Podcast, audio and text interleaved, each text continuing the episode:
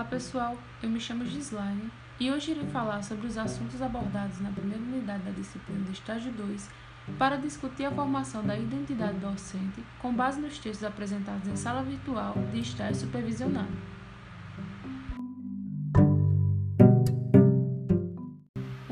Artigo discutido foi o de Flávia KM, porque os alunos não aprendem história, reflexões sobre o ensino, aprendizagem e formação de professores de história. Nesse texto, a autora problematiza questões sobre a aprendizagem e o ensino de história do ensino básico ao ensino na graduação, apontando falhas na formação de ambos os graus. As dificuldades expostas no artigo vão desde o desinteresse pela disciplina a queixas aos professores pela escassez de um ensino mais atrativo e significativo.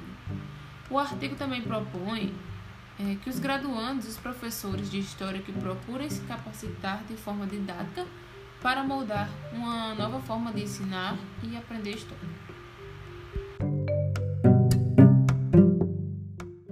O segundo texto utilizado foi um texto também de Flávia KM, juntamente com Bárbara Nicola, que fala sobre os jovens, a aprendizagem histórica e os novos suportes de informação.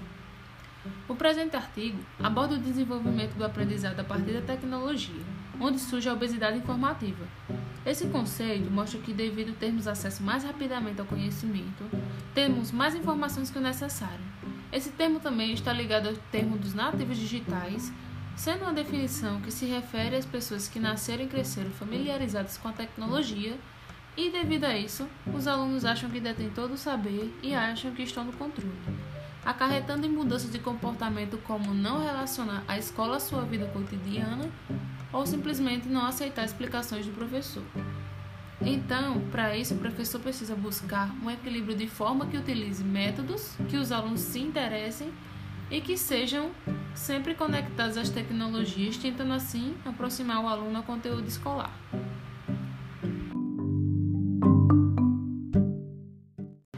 Terceiro artigo é da Crislana Azevedo, Planejamento Docente na Aula de História, Princípios e Procedimentos Teóricos e Metodológicos. Esse texto aborda o planejamento docente para a aula de História. Ele nos mostra que não existe uma receita exata tratando-se de planejamento. Então, a função do professor é descomplicar o processo de ensino-aprendizagem pensando em um bom plano de aula, sabendo administrar o tempo e tendo sempre em vista questões norteadoras, onde consiga envolver os alunos com o tema da aula, de forma que exista uma relação do passado e do presente, se possível, também fazendo conexões com o cotidiano do aluno, de forma que ele se sinta familiarizado com o conteúdo.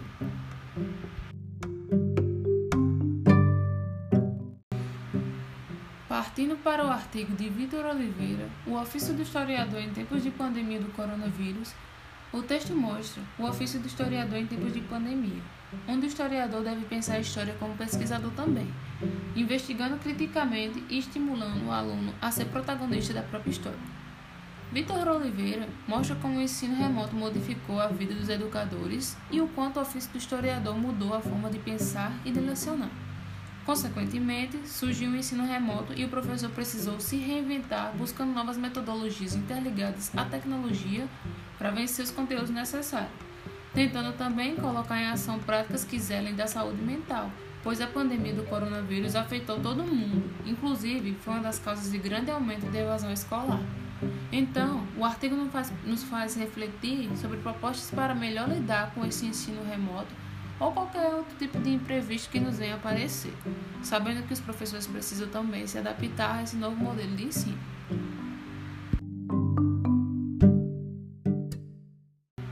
Por fim, temos o artigo de Antônio Fávero, A Transfiguração Histórica dos Sujeitos da Educação. O aluno é mais aquele. E agora, professor? O artigo mostra que o aluno não precisa mais dos professores para conseguir informação, principalmente após o surgimento das tecnologias. Tendo em vista que antes o aluno tinha a obrigação de ficar somente ouvindo o professor falar por horas e horas, sem ter nem vez nem voz, e assim não exercitar nem a sua criticidade e também nem moldar sua autonomia. Nos dias atuais, a gente vê que é necessário que o aluno aprenda a se impor e que é necessário que o professor dê espaço para que esse aluno se sinta confortável e também se sinta protagonista das discussões.